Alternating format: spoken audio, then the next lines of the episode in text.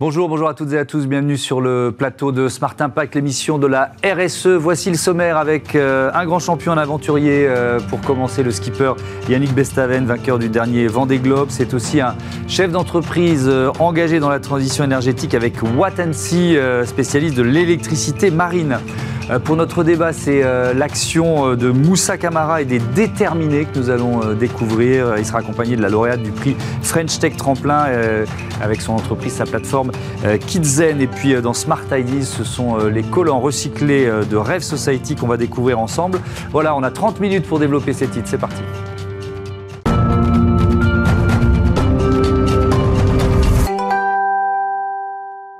Et mon invité, c'est donc Yannick Bestaven. Bonjour. Bonjour. Bienvenue, heureux de vous accueillir. Euh, skipper, 20h du dernier Vendée Globe. Vous sortez chez euh, Gallimard euh, ce récit, Mon Tour du Monde en 80 jours. Si on est précis, c'est 80 jours, 3 h 44 minutes et 46 secondes.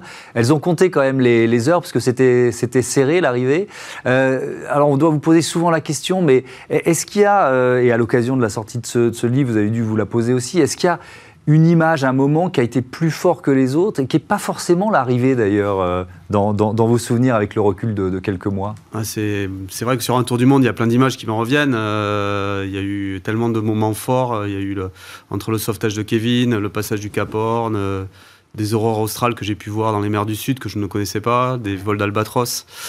Euh, des zones sans vent au large du Brésil. Non, il y a plein plein d'images qui me remontent en tête, mais c'est vrai que l'arrivée, l'image de l'arrivée, euh, déjà de retrouver ses proches, ça a été très fort. Et ce feu d'artifice qu'ils m'ont offert pour l'arrivée, et puis ce, ce scénario hollywoodien euh, avec le temps de réparation, l'arrivée de Charlie Dalin, les calculs d'apothicaire pour savoir qui avait gagné. Oui, mais ça c'est la règle de la course. C'est la règle de la course, mais ça n'a jamais été aussi serré dans toute l'histoire du Vendée Globe. On n'a jamais eu autant de bateaux qui pouvaient gagner le Vendée Globe. En... Moi j'étais devant ma télé, hein, comme beaucoup, beaucoup de Français. Et ça a, été, ça a, fait, ça a fait le charme de ce Vendée Globe. Euh, en plus, un Vendée Globe qui a été lancé dans une période sanitaire compliquée. Mhm. Et merci à toutes les autorités qui ont pu permettre à ce grand événement international d'avoir lieu. Mhm. Quand, quand, vous faites un Vendée Globe, j'ai déjà posé la question à, d'autres euh, marins, d'autres skippers qui sont venus euh, ici. Il y, a, bon, il y a évidemment cette connexion avec la nature. On a une émission sur la transition écologique. Est-ce que vous sentez l'océan souffrir de l'activité humaine ou est-ce que finalement c'est assez invisible pour vous? Pour moi, c'est assez invisible. On m'a posé souvent la question de voir si je voyais beaucoup de, déchets en mer. Euh, de, c'est vrai que non, sur mon tour du monde, j'en ai pas croisé de, déchets ou cette fameuse continent de déchets oui, oui. parle.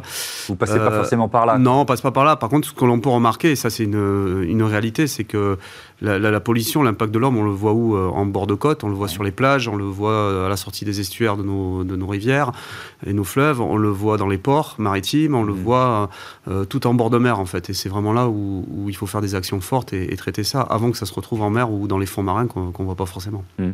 Il y a un film qui sort aussi le 5 décembre, Les rêves ne meurent jamais, qui est, basé sur là aussi des images du Vendée Globe, mais pas seulement. C'est quoi l'histoire de ce film? Oui, pas seulement. le Vendée Globe en fil conducteur mais surtout on fait parler les enfants, euh, quels sont leurs rêves d'avenir, à, quoi ils rêvent. On fait parler aussi euh, des gens d'exception, des, comédiens. Il y a Daniel Auteuil qui parle dans le, dans le, film. Il y a des sportifs comme Bichante Lizarazu. Il y a Eric Orsena qui va parler de la mécanique des rêves. Mhm. Bah, comme quoi, le rêve, c'est important et que c'est vraiment des, valeurs fortes sur lesquelles il faut appuyer euh, dès le plus jeune âge.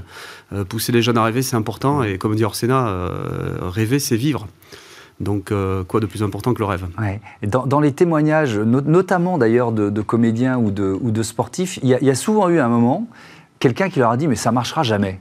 Vous voyez cette phrase-là, ça marchera jamais, tu n'y arriveras pas, ça marchera jamais, t'es pas fait pour ça. On vous l'a prononcé cette phrase aussi, Plein de fois, et c'est le point commun entre tous les interviewés. Il y en a certains que je ne connaissais pas. C'est, on nous a tout le temps dit ça, quoi. Hmm. Euh, tu n'y arriveras jamais. On a l'impression qu'on n'a pas le droit à l'échec. Et pour aboutir dans ce rêve, moi je gagne à 48 ans le Vendée Globe, hmm. plus vieux vainqueur. Hmm. Bah, j'ai eu des échecs, j'ai eu des victoires, mais j'ai aussi eu des échecs. Les échecs construisent, et c'est important de ne pas avoir peur de l'échec pour aller au bout de ses rêves.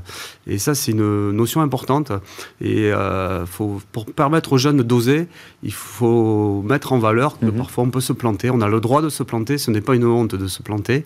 Et c'est comme ça que je suis arrivé à gagner le Vendée Globe. Ouais, et ça, c'est un message ultra important à faire passer parce que le système éducatif français euh, n'est pas construit comme ça. Il est un peu en train d'évoluer, mais il n'est pas construit euh, comme ça. Vous, vous, faites, je crois, la Transat euh, Jacques Vabre, là, qui démarre le, le 7 novembre. Alors là, on est en binôme. c'est qui votre binôme? Jean-Marie Doris, qui est un ami d'enfance, mais qui m'accompagne sur mes projets sportifs depuis trois ans qui a une grosse expérience euh, plus Coupe d'América ou voile olympique. Mhm. Et euh, en fait, c'est le même bateau C'est le, le, le, même bateau qu'on a qu'on a remis en état et qui est vendu à un autre skipper Damien Seguin à l'arrivée du Vendée Globe. Donc il faudra mhm. qu'on fasse attention au bateau, à pas l'abîmer pendant cette transat. Mais euh, voilà, on projette déjà le, futur bateau, Maître Coq 5, qui est en construction. Et donc c'est la première pierre à, pour la construction du, prochain Tour du Monde qui aura lieu en 2024. Oui, parce que vous allez participer au prochain Vendée Globe avec quand on participe, c'est pour le gagner avec l'ambition de le, gagner. Euh, un, skipper, c'est toujours un commercial qui cherche des sponsors. C'est encore vrai même quand on a gagné le Vendée Globe non, facile oui, c'est toujours vrai parce qu'on a toujours euh, quelque chose à vendre, mais euh, pour moi, c'est vrai que c'est plus confortable parce que déjà, j'ai la chance d'avoir mes, partenaires, Maître Coq, qui continuent, euh, avec qui j'ai re-signé pour 4 ans. Et ça, c'est vrai que dans ma longue carrière de, marin, ça n'a pas été toujours aussi simple que cela. Donc, c'est vrai que la victoire aide. C'est vrai qu'il y a une belle histoire de, confiance et de famille qui est née entre mes partenaires et moi mhm. et mon équipe. Donc, donc c'est sûr que c'est des, des, sports difficiles. Être marin, c'est être chef d'entreprise. Il faut gérer sa société ses budgets, acheter des bateaux, gérer des équipes. Mhm. C'est vraiment très complet comme, comme sport. Euh, et, vous êtes aussi chef d'entreprise avec euh, euh C'est quoi Watensi? Alors Watensi, c'est une société qui est née de la course au large et de la compétition, puisqu'en fait, elle euh, fabrique des hydrogénérateurs avec mon associé Mathieu. En 2008, lors de, ma première participation au Vendée Globe, on avait mis au point une turbine électrique pour être en autonomie totale, c'est-à-dire faire de l'énergie avec la, la, vitesse de l'eau sous la carène du bateau poussée par le vent. Et c'est un projet que l'on a développé pour les bateaux de course au départ, et aujourd'hui, euh, Watonsi est une société basée à La Rochelle, donc 80% de sa clientèle, c'est la plaisance. Donc c'est intéressant quand on voit des produits développés en course qui peuvent servir après aux plaisanciers. Moi, ça me fait penser aux 24 heures du Mans, qui euh, depuis euh, plus d'un siècle, voilà, de, innove, enfin permet aux marques d'innover, et finalement on retrouve ça dans nos, dans, nos voitures. Le, point de départ de l'idée de Watensi, c'était quoi? C'était de pas utiliser de, de, carburant classique? Oui, c'est ça. C'est lorsqu'on part faire un tour du monde à la voile. moi, je me rappelle de Michel Desjoyaux à l'époque qui, quand il avait gagné son Vendée Globe, avait failli s'arrêter au Cap pour un problème d'alternateur. Et le grand public, il ne comprenait pas. Pousser bah à la voile, comment on peut avoir un problème d'alternateur et abandonner. Mm. Et c'est vrai que pour réussir un tour du monde, il faut avoir maximiser ses sources d'énergie. Et c'est vrai que les sources d'énergie renouvelables nous aident beaucoup parce que là, on parle des hydrogénérateurs, mais il y a aussi des éoliennes, il y a aussi des panneaux solaires. Et le fait de multiplier ces sources d'énergie, on a de grandes chances d'arriver au bout de notre voyage, mmh. puisqu'on a plein de sources à bord euh, de disponibles. Donc voilà pourquoi on a développé les hydrogénérateurs.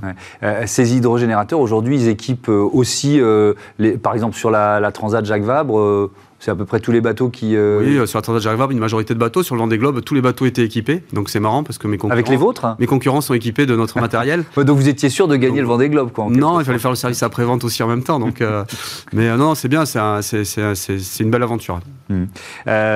vous, vous, êtes aussi, Yannick Bestaven, engagé auprès de plusieurs associations. Bah, il nous reste du temps, on va parler des deux. Tiens. Ecomer, pour commencer, c'est quoi Ecomer Alors Ecomer, c'est une association justement qui, qui s'occupe de, mener des actions environnementales, euh, justement, euh, auprès des jeunes, d'amener des jeunes euh, à être sensibilisés à l'environnement, à passer des coups d'épuisette justement dans les ports pour ramasser des déchets, aller sur les plages, tamiser le sable pour montrer aux jeunes tous les déchets que l'on peut retrouver plastiques mmh. sur nos plages.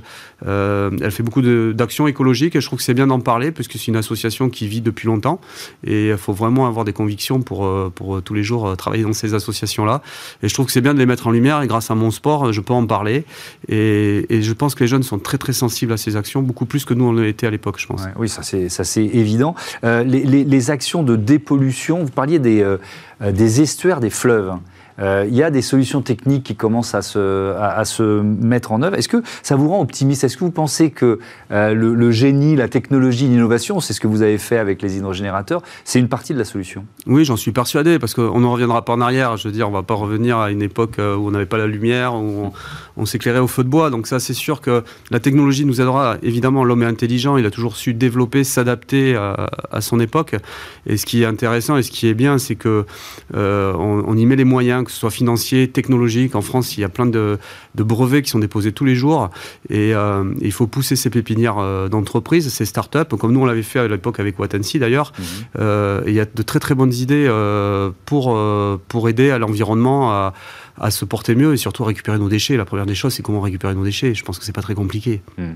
La Halte du Cœur, autre association auprès de laquelle vous êtes engagé, c'est quoi la Halte du Cœur? Alors la Halte du Cœur, c'est un projet qui me tient à cœur, c'est le cas de le dire. la Halte du Cœur, c'est des bénévoles, enfin c'était une association de bénévoles au départ qui s'est constituée pour pouvoir distribuer les invendus, les invendus de la grande distribution, les invendus de l'agroalimentaire, dont Maître Coq fait partie. Mmh. Lorsqu'on est en fin de date de péremption, il y a plein de, de gens qui n'ont pas forcément les moyens pour pouvoir se nourrir et nourrir leur famille euh, normalement. Et du coup, ces associations-là distribuent de la nourriture à ces gens-là. Ça ressemble un peu au resto du cœur de l'époque euh, aussi. Euh, et, je trouve que c'est bien que des, que des gens le fassent. Et moi, ce qui m'a plu là-dedans, c'est que les bénévoles participent aussi à la distribution. On n'est pas que receveur, on, s'implique aussi à distribuer pour les autres. Euh, et, je trouve que c'est bien quand on reçoit quelque chose de pouvoir aussi donner et participer à, cette grande chaîne qui se développe dans l'ouest de la France. Et quoi de plus normal, moi, avec un sponsor comme Maître Coq, de participer à, cette distribution alimentaire. Et c'était pendant le Covid où j'ai pu me rendre utile et j'ai découvert des gens et, et de tous bords. Et ça fait du bien, ça remet les pieds sur terre. Merci beaucoup, merci euh, Yannick Bestaven. Bon vent pour tous vos projets et notamment pour la Transat qui, démarre le, euh, le 7 novembre. Il y a la sortie de votre livre, Mon Tour du Monde en 80 jours, c'est chez Gallimard. Et puis ce film, 5 décembre, Les rêves ne meurent euh, jamais. On passe, merci encore, on passe à notre débat avec le fondateur des Déterminés.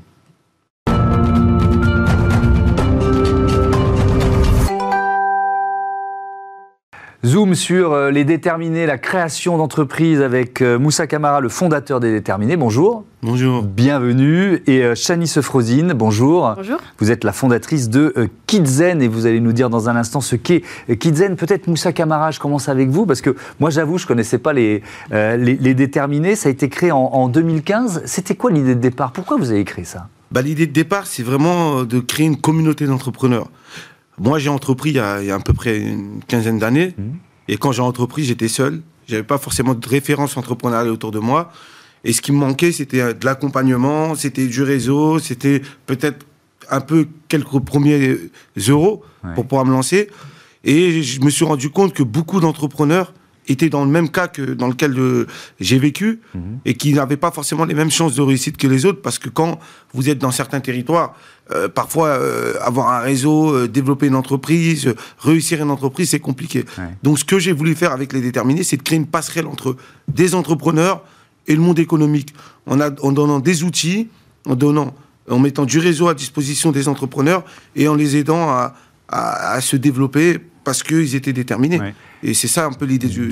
et, même trouver des, financements, on en, parlera euh, tout à l'heure. Quelques, quelques chiffres, donc lancés en 2015, euh, 3000 personnes formées à l'entrepreneuriat, 445 porteurs de projets accompagnés, 179 entreprises euh, créées. C'est déjà un beau, euh, un, un, beau bilan. ces entreprises-là, elles étaient il y avait la bonne idée, mais elles étaient potentiellement fragiles, en fait. C'est quoi le, le, critère qui fait que vous dites, tiens, celui-là ou celle-là, je vais l'aider? En fait, pour nous, je l'ai déterminé, le projet n'est pas forcément important. C'est dans un premier temps, dans un premier temps, c'est la personne. C'est l'humain. C'est le porteur de projet, c'est l'humain. Cette capacité à le faire sortir, parce que les gens ont de l'énergie, ont du potentiel, ont des compétences. Mais quand vous êtes dans un environnement qui n'est pas favorable, bah, finalement, vous limitez, vous pensez que vous n'êtes pas légitime. Et nous, ce qu'on fait, c'est de remettre déjà les gens en confiance, mhm. de leur donner cette légitimité dans laquelle parfois ils peuvent douter, et c'est de les accompagner sur les outils, la structuration de leur, leur projet, euh, leur business plan, leur étude de marché. Mhm. Est-ce que leur business il est viable économiquement ou pas? On les accompagne très concrètement là-dessus. Et après, avec ou sans les déterminer, c'est des entrepreneurs. Donc, on sélectionne des gens déterminés et finalement, ils entreprennent. Et il y, a une il y a une diversité de projets, mhm. et il y en a la preuve ici avec bah et, et, plein d'autres. Vous vous reconnaissez, euh, Chalice Frosine, dans cette, mm. dans cette définition. C'est quoi Kidzen? Alors Kidzen, c'est une solution de communication et de gestion simplifiée à destination en fait des accueils collectifs de jeunes enfants, euh, qui facilite en fait euh, la gestion administrative au sein des structures et qui favorise euh, la communication avec les équipes et les parents. Mhm. concrètement, Kidzen, c'est c'est une solution qui va permettre en un seul outil de pouvoir piloter sa structure, de pouvoir échanger plus facilement avec les parents, de pouvoir donc échanger des, des plannings, pouvoir échanger des documents, pouvoir échanger aussi des messages pour mhm. pouvoir informer, alerter en cas de danger. C'est quoi C'est une plateforme Voilà, c'est une plateforme tout en un qui, qui, qui, mélange la gestion et la communication. Mhm. Euh, nous, ça s'adresse à qui? À des associations euh, sportives, par exemple Des associations qui s'occupent de jeunes? C'est quoi? Aujourd'hui, nous, on s'est focalisé sur vraiment tout ce qui est centre de loisirs, colonies de vacances et euh, accueil de jeunes. Mhm. après, plus tard, peut-être qu'on pourra aussi adapter le, modèle à d'autres types de structures. parce que moi, en fait, j'ai été animatrice en colonie de vacances il y a quelques années. Et puis euh, jusqu'à mes 17 ans, j'ai fréquenté euh, les, centres de loisirs, les colonies. J'étais sur le terrain pour aussi, aussi identifier euh, la problématique inhérente du secteur. Et vous avez repéré ce qui manquait et ce qui, ce qui pouvait être utile justement à ceux qui, qui gèrent ces centres, c'est ça? Exactement, parce qu'aujourd'hui, les structures, elles sont encore, elles sont très peu, elles ont très peu dématérialisé leur process. Mmh. il y a encore beaucoup de supports papier. il y a des problèmes aussi d'identification des spécificités de chaque enfant, par exemple les allergies il y a les traitements alimentaires euh, spécifiques. Euh, il y a aussi un grand besoin de la part des, parents de pouvoir euh, être alertés, informés, être assurés aussi mhm. sur le quotidien de leurs enfants. donc, on a vraiment tenu à, accompagner ces, ces, structures pour pouvoir accompagner leur transition numérique. Et alors, avec les déterminés, comment ça se passe? Qu'est-ce que ça vous apporte?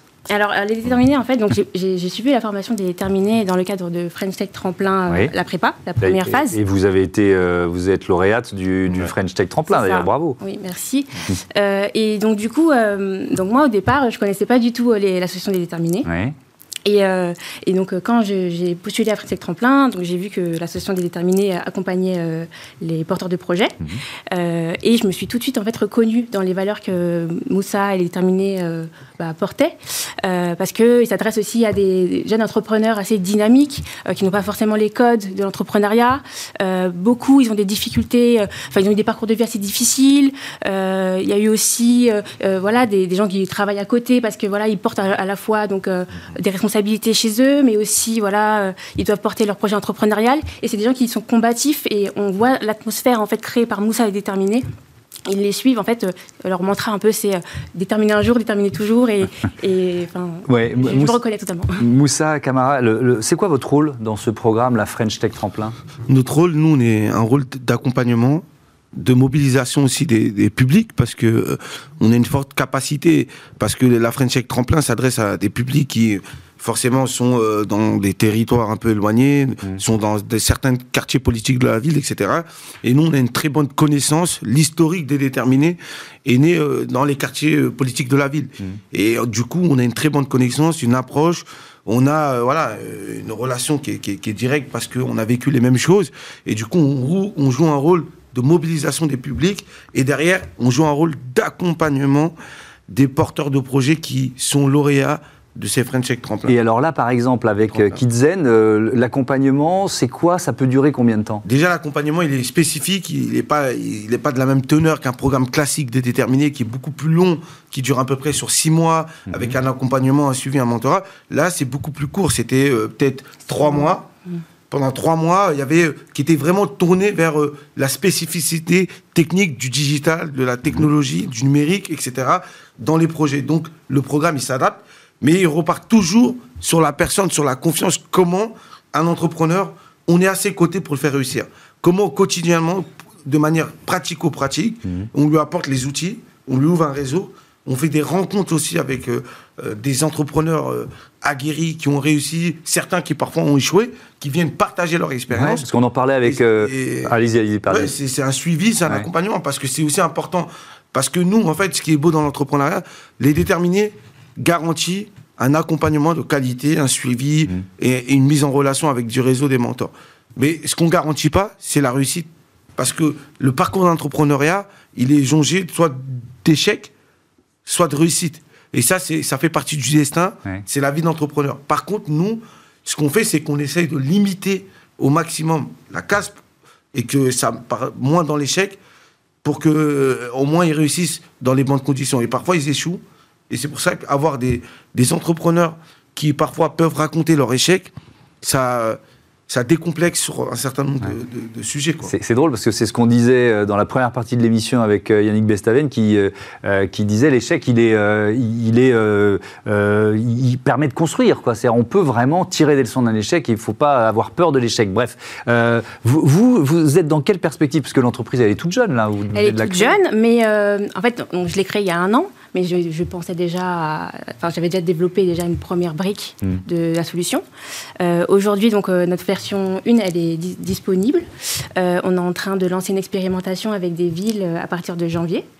Et donc là, aujourd'hui, on, recrute parce qu'on est trois dans l'entreprise, mais on est en train de recruter d'autres profils plutôt sur des profils commerciaux et des bons communicants aussi pour se faire, bah, pour, faire connaître la marque. Exactement. Euh, et donc euh, là, aujourd'hui, on, recherche aussi donc, des, collectivités, des entreprises, des associations qui euh, ont la gestion en fait, de, structures de jeunes et qui souhaiteraient aussi bah, nous accompagner dans notre phase de pré-lancement. Mmh. ce que j'ai trouvé en préparant l'émission Moussa Camara, c'est sur, sur, la French Tech, ces mmh. chiffres, 90% des start sont des hommes mmh. et 71% ont fait les grandes écoles. Donc ça, c'est le constat de départ.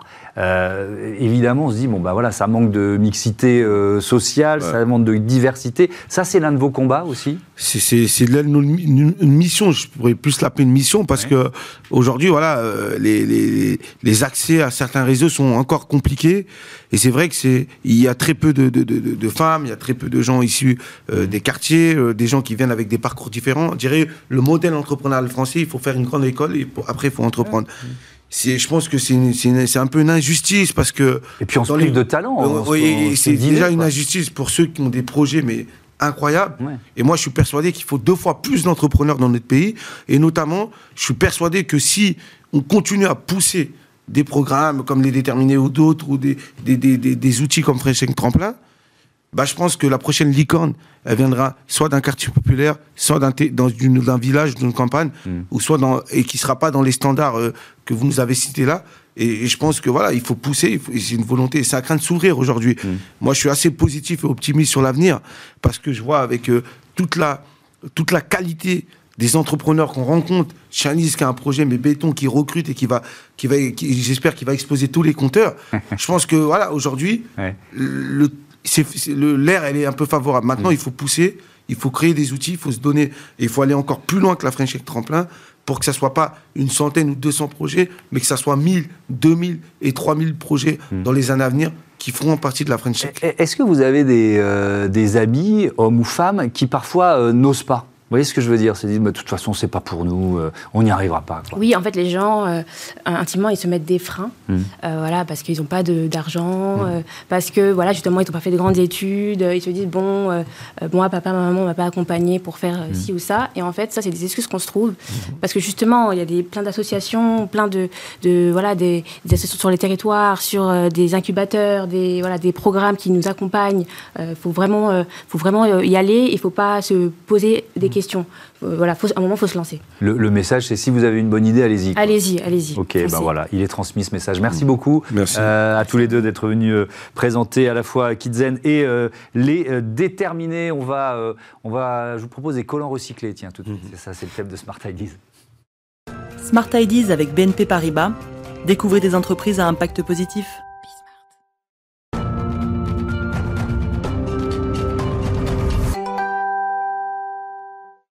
Smart Ideas, une start-up à l'honneur comme tous les jours. Je vous présente Aurore Jacques. Bonjour. Bonjour. Vous êtes la fondatrice de euh, Rêve Society. On va, on va parler de collants, de collants recyclés avec un constat pour euh, commencer. Chaque année en France, plus de 100 millions de collants sont euh, jetés. Ça représente 7000 tonnes de déchets. Et j'imagine que ce constat vous a donné l'idée de, de créer, de proposer des, collants recyclés. Qu'est-ce qu'ils ont de particulier, vos, vos collants? Alors, comme vous venez de le dire, ces collants, ils sont en fibre recyclée. Donc pour les recycler, on utilise des déchets de l'industrie textile. Donc en fait, c'est des chutes de production, parce que comme toutes les industries, l'industrie textile euh, produit euh, euh, des, déchets. Mhm. Et donc depuis la création de la société en 2019, on estime qu'on a permis de revaloriser plus d'une tonne de ces déchets. Une tonne de ces déchets. Euh, la filière, elle existait ou il a fallu la, un peu la, la, créer à partir de votre idée de départ? La filière, elle a évolué et en fait, c'est une invention qui est très très récente, le fait de pouvoir euh, réutiliser ces chutes de tissu mhm. pour pouvoir créer une, une, nouvelle fibre. Et en fait, c'était très important parce que euh, la plupart des collants sont fabriqués dans une fibre synthétique. Et en fait, la fibre synthétique, c'est du plastique. Et qui dit plastique, dit industrie pétrochimie, etc.